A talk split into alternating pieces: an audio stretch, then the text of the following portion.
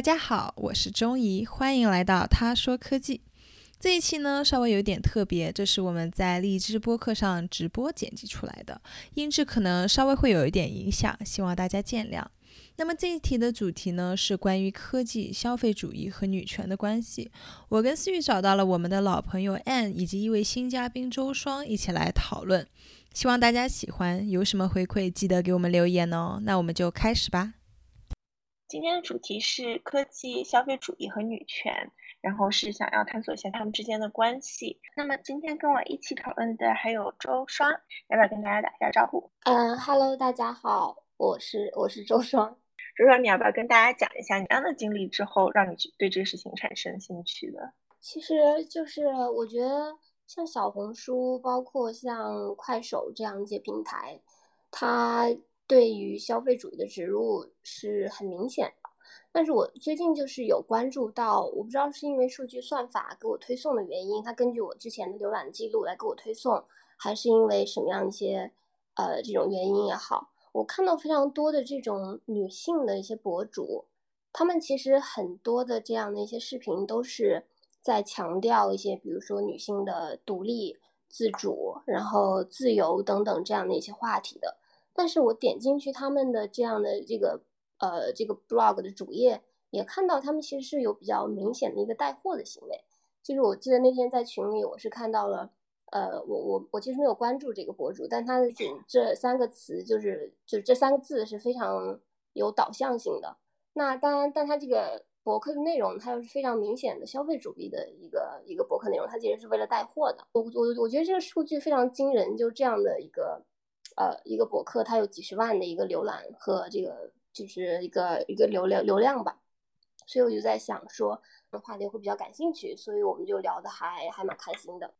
我最近就是我在我自己的这个油管上面也是有非常多的这种各种穿搭推荐和呃，特别是一些健身博主啊，我觉得非常打着一个正能量的旗号，他要不就是说就是要要健康，然后要有肌肉也很美，但是他其实我。进去之后就会发现，他其实还是审美观比较单一的，就是他觉得的确要健身，但是你还是得很瘦，然后你可以很健康，但你还是要很很白，或者是这些一些，我觉得其实并没有脱离这个男权话语的这种形式，然后的他的确是一个，就是完全是一种营销策略吧，大家把女权用来营销，其实其实。已经有一个很长的历史了，比如说在六十年代的时候，呃，美国的这些 civil rights 的这种就是民权运动之后，就让女性和黑人有了更高的社会地位。这个时候，很多香烟的品牌就会专门做一些就是那种比如说细细的薄荷香烟厂，然后来啊主动的营销给女生。但其实这些呃香烟厂业其实是在隐瞒，就是说抽烟可能会致癌的这个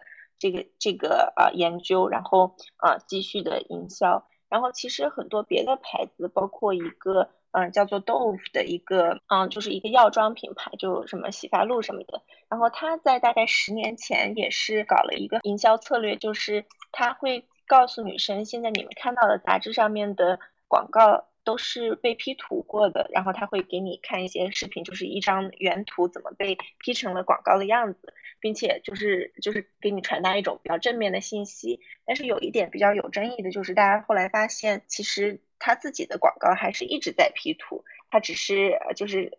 就是他拍摄的时候，他的风格变得更自然了，但其实他也没有就是这个嫌疑也是有的。我觉得安可以先说一说，就是你对消费主义的一个观察，或者是你觉得近年来消费主义到了一个什么样的？和它和资本主义这个发展到了一个什么样的阶段？因为我知道你以前很感兴趣这些问题。对，说到消费主义呢，就是今天咱们这个讨论之前，我还特地去做了一些小功课，就我想了解一下，就是消费主义虽然这个词就是呃，我们经常在呃各种地方都能看到这个词，但它到底是什么意思呢？就是根据这个维基百科上的定义，消费主义是一个。呃，可以，消费主义是指相信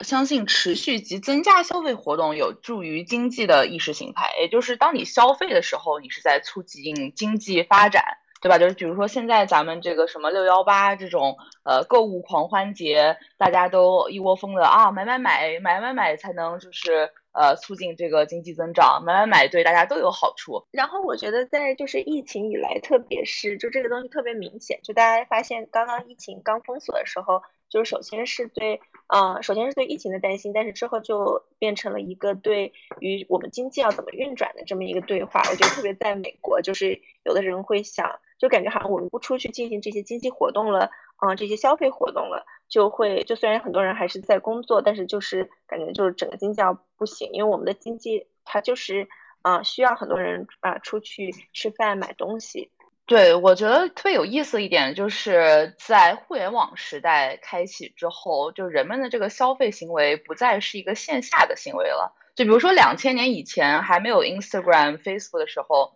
呃，或者是呃小红书，对吧？你去超市或者是你去商场买一件衣服，你也没这个地方好炫耀啊，或者是微信朋友圈啊。现在就是你就算去商场买一件衣服，你很可能这个消费的行为最终还是会。呃，反映在比如说社交媒体上，反映在你的一些比如说搜索的历史上，然后所有的这些数据都会变成比如说广告算法的一部分，或者是这种推荐算法的一部分。所以真的就是在这个时代，就是所有的这个就更不用提你在线上，比如淘宝上买什么东西，或者是亚马逊上订购一个东西，那么这个平台立马就知道你的喜好是什么。所以说我觉得在这个时代，嗯，在这个科技 飞速发展，尤其是互联网。的这么一个时代，消费消费这种行为是非常非常公开的，非常的呃怎么说呢？就没有以前那么的私人化了。就有一个词叫做 conspicuous consumption，就是说他买了东西以后，其实是有这种附加价值的。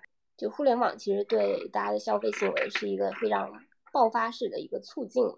那有很多的概念其实是随着这种消联互联啊互联网消费一起起来的，比如说这种网红。或者说是这种呃这种非常在线的 AI 的这种一些用户体验，它某种程度上是降低了大家的这样的一些摩擦力。那你自己的随便的一点一些浏览的行为，你喜欢什么颜色，你喜欢什么品牌，你关注的是运动也好，是呃这种变美也好，还是什么也好，其实就非常容易被数据被科技给利用了。它会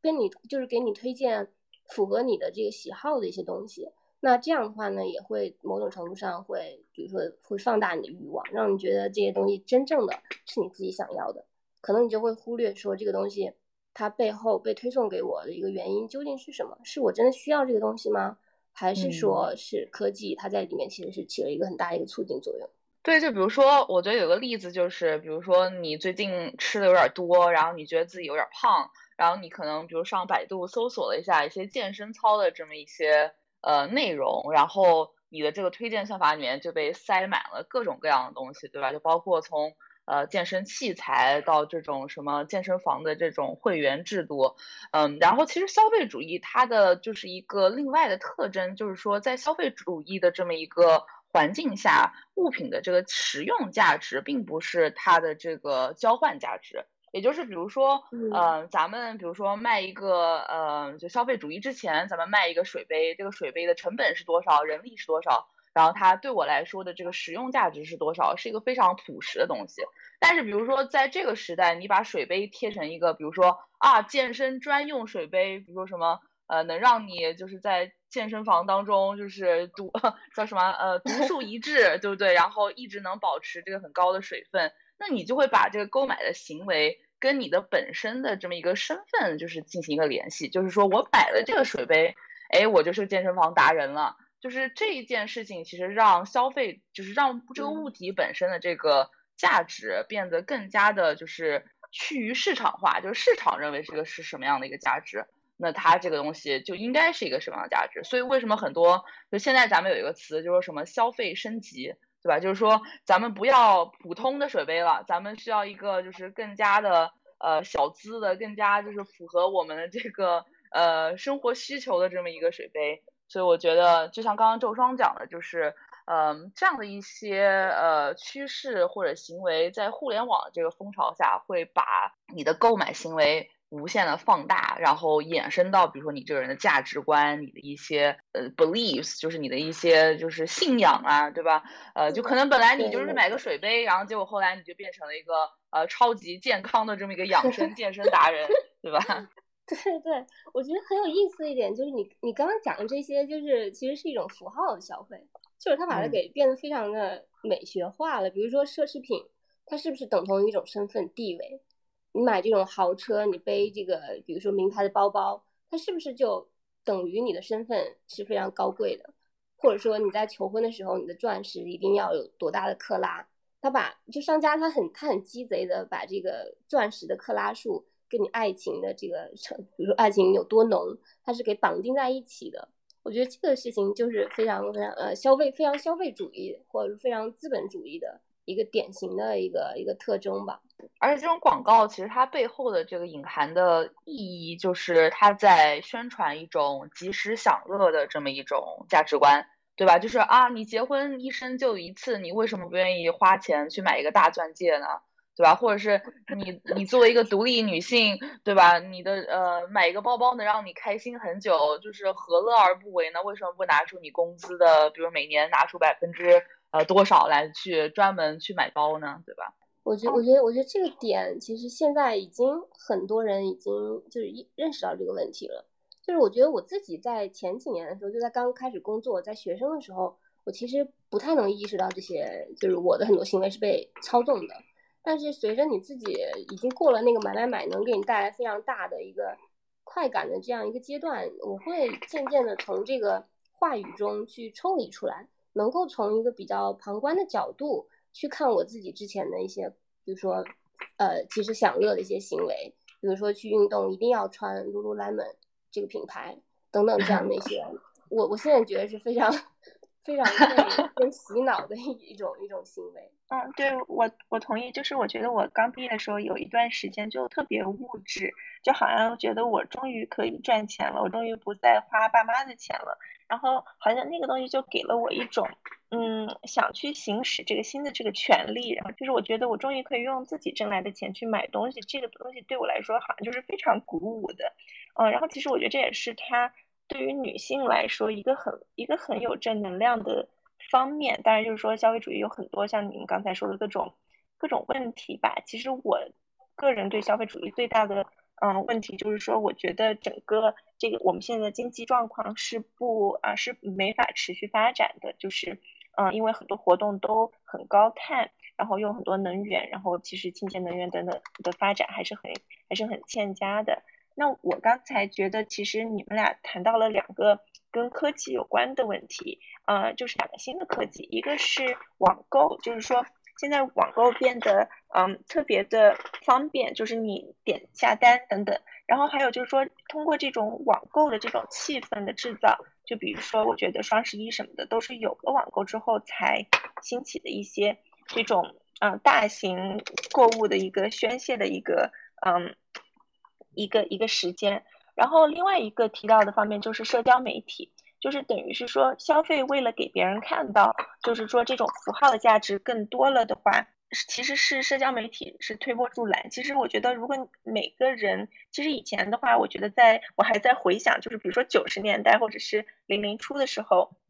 嗯，就是比如说你会看到哪个明星他穿了一个什么东西，或者是你在巴士站看到了。嗯，比如说 Tiffany 的钻石广告，但那个时候好像有钻石广告，嗯，我觉得效果还是有的，就是你会觉得如果我可以跟这个明星有同款会很棒，然后有的款也会也会红一下，但是它远远没有就是说社交媒有了社交媒体之后的这种这种效果吧。然后还有就是说推荐算法能够把你想要的，把你的这个物欲给。很精确的定位出来，然后展现给你看，也是很有意思的。嗯，那钟怡，你在一个，嗯，你最近一年来到了一个社交媒体公司工作，嗯，然后你自己本身也用蛮多，呃，社交媒体的这个 app 的，比如说，呃，像 Instagram，然后小红书这样的，要不给大家讲一讲，就是你觉得你观察到了哪些社交媒体的有一些变化吗？对我现在一年是在一个社交媒体。然后我自己的观察就是，其实一开始的社交媒体也好，或者是网络也好，其实基本上就是像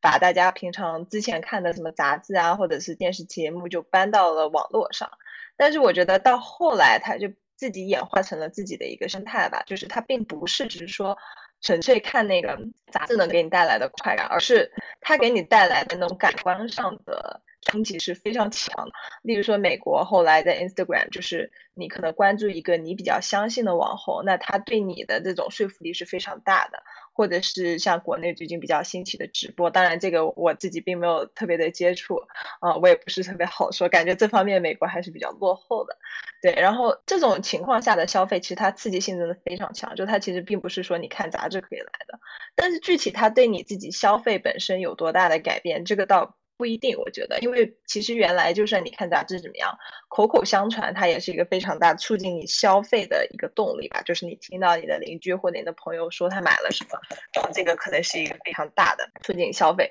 所以我觉得科技可能只是把你平常会通过你自己身边朋友获取这些信息，而放到了网上，而变成说科技会给你推荐。我觉得是我自己是这么想的。我觉得另外一点让我对消费主义比较嗯持有怀疑性质的，就是我就觉得买买买并不是一件呃本身来说特别糟糕的事情。如果你付出的金钱跟你得到的这个东西它的价值是等的，但其实现在很多东西是不等的，就是尤其是你买来这个东西，它对环境长期的一个影响。我比较可以想象，就是你去超市买一买一堆那个塑料吸管，其实非常便宜，可能就几块钱。但是它对环境的影响并不是这个几块钱是一个，嗯，这几块钱它其实并不是一个公正的价格吧，因为它会在这个地球上存活几百年的一个东西，但是商家因为他不管这个几百年的价值，所以他只是把生产的价值、还有运输的价值、还有人工的价值，再加上他自己赚一点百分比的价值，然后就这个东西卖给了。如果你真的能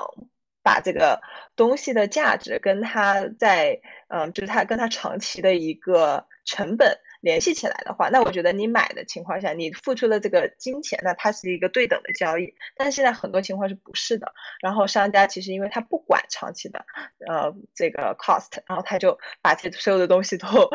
引掉了，然后让消费者觉得哇，这个东西这么便宜，或者这条牛仔裤这么便宜，那我为什么不买呢？那其实这条牛仔裤，嗯，生产出来的时候很多的价值是这个商家不管的，所以导致它的价格有点虚低的感觉。嗯，对我觉我觉得这个。就是谈的特别好，就是等于是说，消费主义有很多外部成本，就像你刚才说的这个 externality，它并没有被这个价值，这你买你付的钱给给就是想进去。然后其实是在有社交媒体之前的，我记得就是大概是比如说二零零零零初之后，就有一大部分的有有很多这种快销的这种所谓 fast fashion 这样的。嗯，牌子，比如说像 Zara，像 H&M，然后他做的东西就是就简简直是就是这种很离谱的便宜，然后就让大家对时尚有了一个新的定义，然后就说，嗯，原来时尚就是风气和风格很快会换，但是这种快消品牌，就让大家也可以这么去做，然后它其实对环境是有一个非常大的影响的，它对劳工也有很大的影响，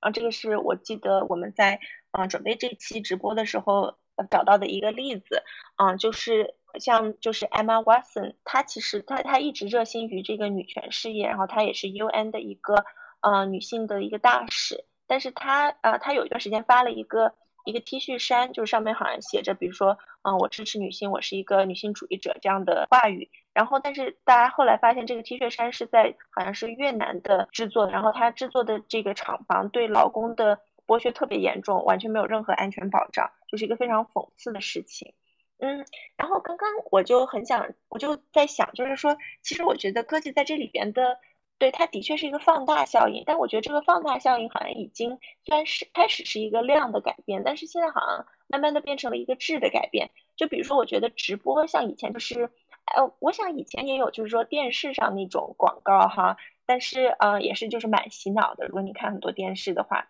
我记得小时候有很多，嗯，那种就是不停跟你说一个小时买这个东西的的那种电视广告。像你说的，其实我觉得有的时候它会绑定一种价值观。就我记得前段时间，杨笠就是说那个就是普通又自信的那个啊那个 stand up comedian，然后他在直播带货一个好像是卫生巾的品牌，然后因为那段时间他的这个争议特别大，就是很多人认为他的这个笑话都是对男性是不尊重的，然后就有很多人想要封杀他，就不让他去做这个直播，甚至想要这个品牌啊取消跟他的合作。然后同时就有另外一群女性就是特别坚决的说一定要去这个直播，并且一定要买他。嗯，他宣传的这个这个商品，所以就是好像就是我觉得女权的话语在这个里边就就特别有意思，就是他把就你的你是你付钱是代表了你的一种价值观，就是如果你是支持杨笠的，那你就会去看这个直播，嗯，支持这个科技平台，支持这个支持这个商家，然后买东西。对我来说，就从一个非常个人的角度来说，其实我觉得。社交媒体对我的消费习惯还是挺有影响的。我觉得，特别是我没有这么成熟的时候，当然我现在也没有很成熟，但我觉得近几年要好了很多。但是以前，我觉得我还是看到周围的朋友，就是他很漂亮的衣服啊，或者怎么样的。还有就是因为在我觉得像 Instagram 这样的呃社交媒体的这种 App，在前几年它的广告其实是少一些的，但是后来就每翻几个朋友发的帖。或者是你关注的品牌，或者是名人发的帖，就会有一个广告。嗯，我觉得对我还是我还是会忍不住点进去。虽然我知道，就是说他肯定是关注了我的喜好这样。然后很多时候，我觉得他给我推荐的东西，我就觉得大家都在骂算法啊。我们现在好像已经是了一个时尚，就是大家都在骂推荐算法。但其实你的各种信号，就是你以前点过什么东西，关注过谁，嗯，在谁的页面上停留时间这样的信息，就是其实是一种你隐性的你的一些想法。然后他给你推荐的时候，就特别能够击中我，特别能给我种草。所以这个其实又是一个之后我们可以讨论的问题，就是说我们的选择到底还自不自由了？就是有这些算法啊，就把当当广告被跟算法联系在一起的时候，就让广告变得更有效力。然后这个时候我们的选择还是不是自由了？你刚刚的讨论其实非常的非常切题。我想，我想就是再回到刚刚钟怡提到的一个点，因为我对这点也比较有感触。就他提到说，这个满足了自己的消费欲望，其实是不是在某种程度上会把这个我自己的这个快感会转嫁给，比如说对其他的一些女性的一些压迫？因为我最近刚好看了这个女权的一一本书，那呃，这个书上它其实就讲说，在资本主义的这种话语框架下呢，消费其实是一种非常被鼓励的一个行为。因为消费主义它是可以促进发展，然后包括整个的一个经济的增长的，那可以提供很多的这样一些就业机会等等，有这样一些一些就是资本主义的一些好处。但是其实，在女权主义看来，因为资本主义它原本就是对女性群体本身是具有压迫性的，就比如说女性在求职的时候，她会面临着一些歧视，像这种年龄歧视。呃，性别歧视、生育歧视这样的一些现象，呃，现在其实存在，并且还非常的严重。那如果说资本主义它本来就是对女性的一种某种程度上的一种压迫的话，那消费主义它作为资本主义的一个推手，从这样的一个角度来看的话，消费主义其实它也相应的加大了对一些女性的一些压迫。可能不是，比如说不是对我们这帮女性的群体的一些压迫，那它可能是对另外的一些，就是我我觉得这样是不是可以理解为是在满足了某一某一部分群体他的消费欲望带来快感的这个同时，他在无形中会把这件事情转嫁为对另外一部分女性的这样一个压迫。我觉得。都不是说隐性的吧，我觉得就是有很多是情况是有直接联系的。例如说，我在想，就是刚刚思思雨提到有很多快消品牌，其实我算了一下，这些快消品牌好像都是主打女装的。然后这些快消品牌，因为你去买的关系，它就必然会啊想办法找一些非常廉价的劳工，或者是通过以后可能通过机器化来改变这些事情。那现在它还是主要是通过很廉价的劳工，然后可能一开始是在中国，然后现在慢慢。引发去了一些嗯，可能稍微更加便宜一点的发展中国家，这个我觉得是一个比较直接性的联系了，就是因为你买，所以他需要去做这件事情，然后所以导致的。当然还有另外一面，就是说如果我们不去买，他没有这些生意，那可能很多这些发展中的国家甚至都没有办法去赚这个钱，那他们的情况可能会更糟。还有另外一点就是说，我在想为什么快消品牌都是主打女性呢？为什么？我在想了一下，就是为什么男性没有同样的一个压力，就是说我一定需要追求当季最流行的东西呢？因为我发现男生首先你只要穿一套西装，你就可以去各种各样的就是宴会，对不对？就算是高大上的场合，所以你只要买一套很好的西装，其实你可以一直用。然后其实除非你是男明星，其实你并不需要经常去改变你的造型，所以真的一套嘞黑的西装就可以了。但是我觉得女生就不是，因为你要穿裙子，然后现在你因为有社交媒体的关系，所以你可能每一次去什么地方都会拍下来，然后就导致无形中有种压力，就是说啊这条裙子我穿过一次了，然后这个也导致就是有一些呃商机吧，就例如说像 Red Runway 就可以让你去租一套衣服，然后你就穿一次，然后你就还回给他，然后他回去清理。我觉得这个也是一个比较不错的啦。但是为什么？我有一些想法哦。首先我承认就是说，其实呃对我觉得好像时尚一开始就是一个。我觉得时尚跟女权有一个特别暧昧的关系。就一方面，我觉得就是说，女性可以去追求这些时尚的呃东西。就比如说，我可以每次都要换，就我每次换一套裙子，大家觉得这是一个好的事情，而不会去啊反向的去批评我。我觉得这好像是我很喜欢做女孩子的一点，就是我很我很享受女性的这方面的呃这种对自己 femininity 的充分的发现。嗯，然后但是就是的确，就快销它有像你刚才说很多很多这个外部 cost。然后我很想说，就是我发现最近其实是不是商家意识到了这个快销品牌和这些嗯时尚的东西原来主要是卖给女生。然后因为我发现近一段时间，我不知道你们有没有看到，比如说香奈儿的化妆品，它原来化妆品只有女生，嗯，只有给女生用的。然后它现在就有一些就粉底液啊。呃，或者是刷眉毛的这种比较淡的这种日常梳妆的东西，就是是就是男性的，就它有了一个原来可能就很多有的牌子，比如说妮维雅这样只有一个洗面奶等等，但是现在好像就是大家也是在发展这个男性的这个消费欲望。然后还有就我前段时间就我刚毕业的时候 关注的一个博主，就是包先生，他应该很有名，就是他就是一个男性，然后他自己就会。告诉你，他也有很多很多这样的包，然后我觉得可能是打开了很多男生的一个新世界吧。我感觉这个社会从某种意义上来讲，它并不是一个男女平等的一个社会，就是它的竞争关系并不是男性与女性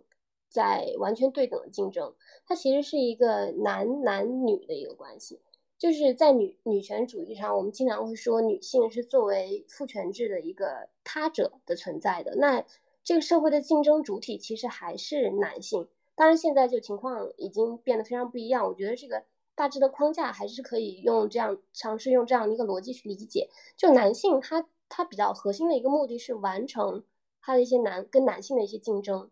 比如说中国有一句非常非常恶俗的话，叫做“男人如手足，女人如衣服”。那女人其实她她如果作为衣服的话，她是可以被随随时可以去换掉，可以去抛弃的。但是如果男人他作为手足这样的一些器官的话，他其实是非常就凸显了他的一个重要性吧。那男性他的一个比较重要的一个事情，它的意义就是说他完成一个雄性竞争，他去赚钱，去呃赢得名利、地位、权利等等这些东西，他其实就已经基本上能够去满足他作为男性一个存在的全部的一个意义了。但是女性。那在旧的时候，女性的全部意义可能是结婚、家庭、老公、孩子，这些可能是作为旧时代的女性她所整个人生存在的一个意义。那现在女性她的地位不一样了，我们地位肯定是提升了，我们不需要把就是把我们所有的意义都放放在我们的这个家庭上面了。那我们其实是空出了非常多的这样一些时间和金钱，我们可以去把我们的意义转嫁在其他的事情上面。那消费主义，我觉得它其实就比较就比较鸡贼的。利用了这样的一个，我理解可能是女性对自身的一个意义的一个一个追寻的过程吧。那消费主义它其实是在某种程度上满足了我们的一些一些欲望的，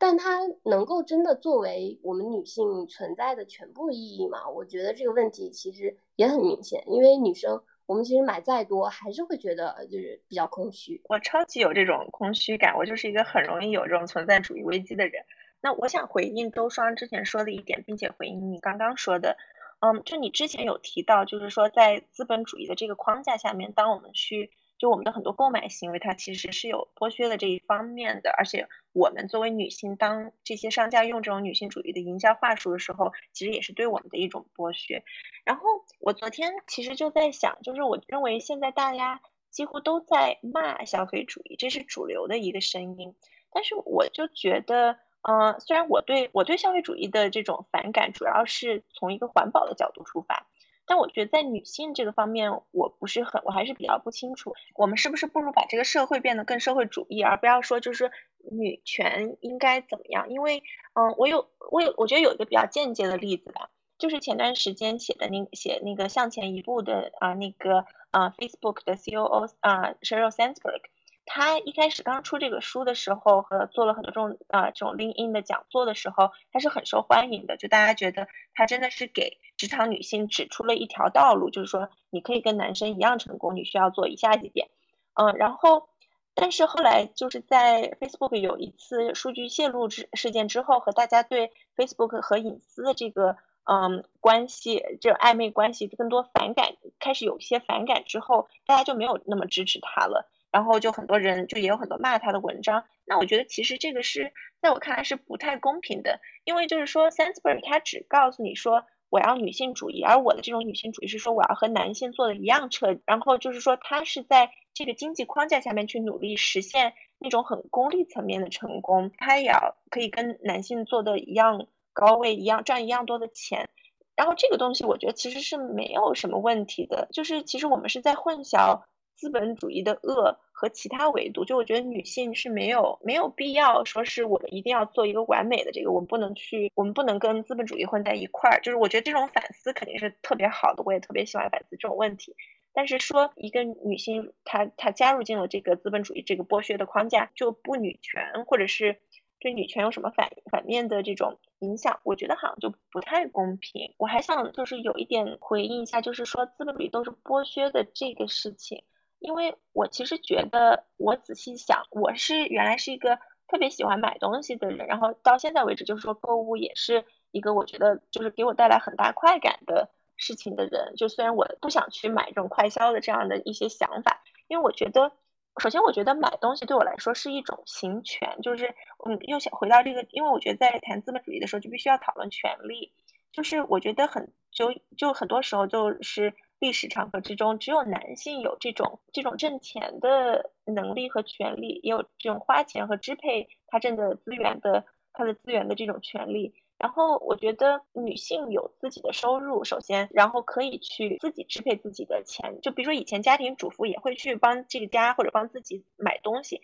但好像就觉得，嗯，还是看人脸色吧。而现在我们可以不这样做了，我觉得是一个很正面的，有很有正面意义。然后我觉得网购其实对我来说，其实也是一个，它也有，它虽然非常非常浪费，但它也有很正面的一个意义，就是说以前你可能不住，你不住在大城市的话，嗯，你可能就还要跟那些导购说话，然后那个导购还非常势利，他比如说还不卖给你这个东西，就我觉得现在网购就打破了这种壁垒，我觉得是一个一个非常民主的做法，就是我觉得这是一个比较好的一点，比较正面的一方面。很大程度上我是赞同你说的，就从感性的角度，我觉得。其实女性的购买力提高了，我们对就是购物这件这件这个行为给我们带来的这些呃欲望的满足，跟以前肯定是很不一样的。我我觉得这个无需多说，就是肯定是女性的一个一个地位提高了。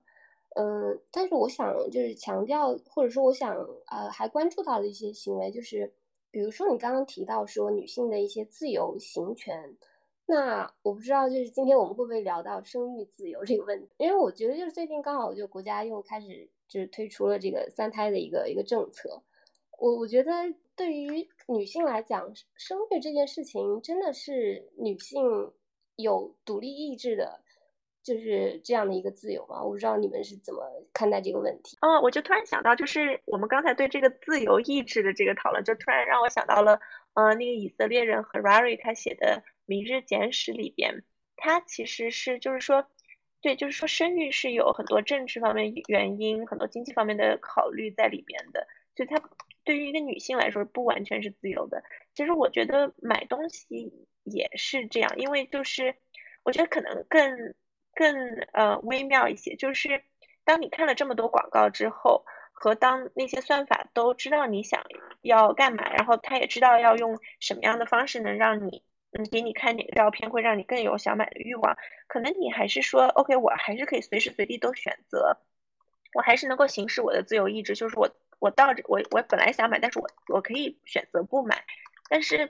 在一个大数据从一个统计的方面来看，就感觉好像就感觉好像其实这个这个自由意志是是削弱了的。我觉得我们刚才讨论了呃一段时间，就是说消费主义和女权的这个关系。那我想回到我们今天的最后一个嗯有计划的板块，然后也也欢迎大家发言。嗯，就是科技和女性主义和和女权主义。对，我不知道，就是大家觉得，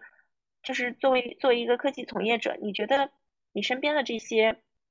发明出来的东西也好，是不是是不是对女权是有是有积极意义的？那像我的话，我就会比较想，就是我想。回到就是更远的时候，就比如说上世纪，在电已经在像美国、欧洲这样发达国家普及了以后，大概就是六十年代左右，很多呃中产家庭就有了像洗衣机、冰箱、微波炉这样的，比如说像微波就是一个航空啊航空科技的一个衍生品。然后所以就是说，我觉得这些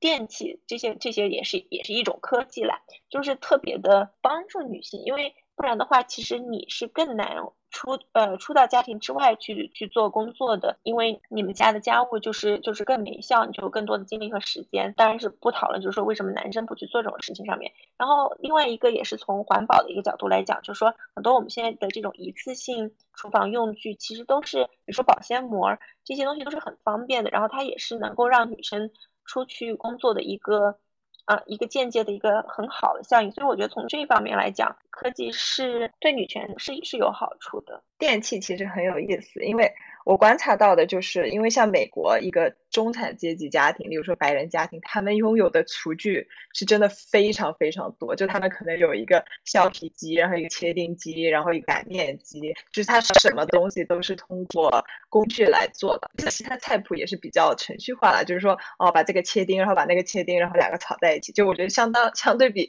中餐要好做很多。但是相反，我想就是说，在国内其实我们自己家至少就是没有这些东西的，就是。谁会有这些乱七八糟的？就可能只是有一些很基础的，然后其他都是要自己去做的。然后比较显著的例子，就比如说像洗碗机，我觉得洗碗机它是一个非常解放的东西，就是我只要把这个东西堆起来就可以了，我是不需要直接去洗它的。然后我觉得这个东西就像自己说的，它其实是对女生有一个，或者对做家务的那个人，或者对洗碗的那个人是有一个解放意义的。因为他一下把这个 需要很长时间完完成的一个东西，一下变得很短的时间，所以我觉得只要那个工具不是太一次性，其实很多情况下，我觉得这都都是一件好事情吧。就例如说，你让工具去完成这件事情，而不是让人力，其实就把你的时间给松开了，而不是说，嗯，就一定所有东西都要你自己完成，然后需要花很长很长的时间在家务上。但是，就我特别同意这个，就我我觉得我非常欣喜的看到，就是洗碗机现在在国内啊，也是在新装修的房子里边也是得到了普及，我觉得它特别有解放意义。然后，另外我我就发现，在一些美食博主那里边，我发现就其实中餐。新做也是一个风气，就是说让我们的做饭流程更简易了。就比如说，我觉得现在很多食谱会用到像烤箱这样的东西，就比较简单，因为你把东西放进去以后，你就不用去操心它，或者是这种炖一锅东西这样的这个一个电锅，我觉得都是都是很很好的。然后我还想说一个，就是可能又不是那么积极意义的吧，我不知道哦。就是我觉得科技就有了修图，就 Photoshop，然后现在因为呃就是。智能手机上面的各种修图软件已经就是特别，我我我经常就是用那些修图软件，我都会觉得这个太神奇了，这个简直就是一个就是计算机视觉方面的一个特别有意思的应用。然后就比如说，就是你在手机上面就可以把自己眼睛放大，把胳膊拉细这种。然后我就觉得这个让我觉得。还挺恐怖的，因为以前我们接受这种被 P 过的图像，一般是被模特在杂志上面的拍摄，然后你会有一种距离感，就是说，哦，他是模特，他特别好看，这也是啊，好像也还 OK，或者是你就知道啊，他们都是修过图的。但是现在就是因为社交，也是因为社交媒体，这样被修过的图就是无处不在，你的朋友都是，然后你就会觉得啊，我的朋友都这么美，同辈压力会更胜一步。然后现在什么美颜相机啊什么的，都是经过一些后期的处理来让你的图像变得更好看。我觉得这个对我来说是挺恐怖的，有点细思极恐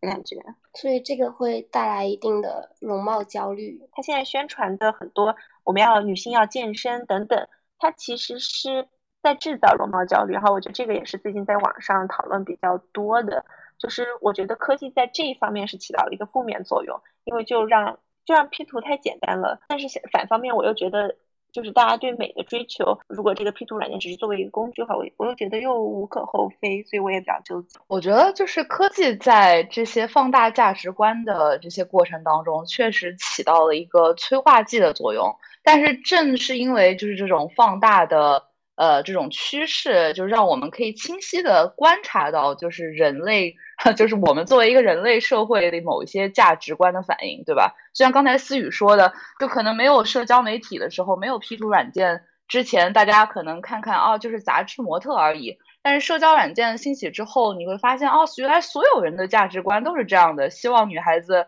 眼睛大，然后皮肤白，腿长，对吧？然后就是各种不切实际的这种想象。所以其实我觉得，虽然咱们就是现在是个主流，就是说什么事儿呢都能都能怪到这个科技和算法上面，但是其实它放大的这种价值观，我觉得对于我来说的正面意义就是，如果你是一个有批判性思维的人，你会很容易的去观察到这些不好的地方。然后如果你能够去，比如积极的反思，比如说现在。包括我们现在这个讨论，然后现在互联网上对这些容貌焦虑的讨论，其实都是一个前所未有的这么一个高度吧。就是当你发现就整个社会都参与到这个讨论当中，你就会反思哦，那我们这样的，比如说容貌的价值观。我们这样呃拜金的这种价值观是不是应该我们所追求的？那么真正的这个能够让你带来幸福的事情到底是什么？我就说一点，就是我个人的一个观察吧。我觉得大家在这样一个消费主义的社会当中，不免扮演两种角色，就一种是作为消费者。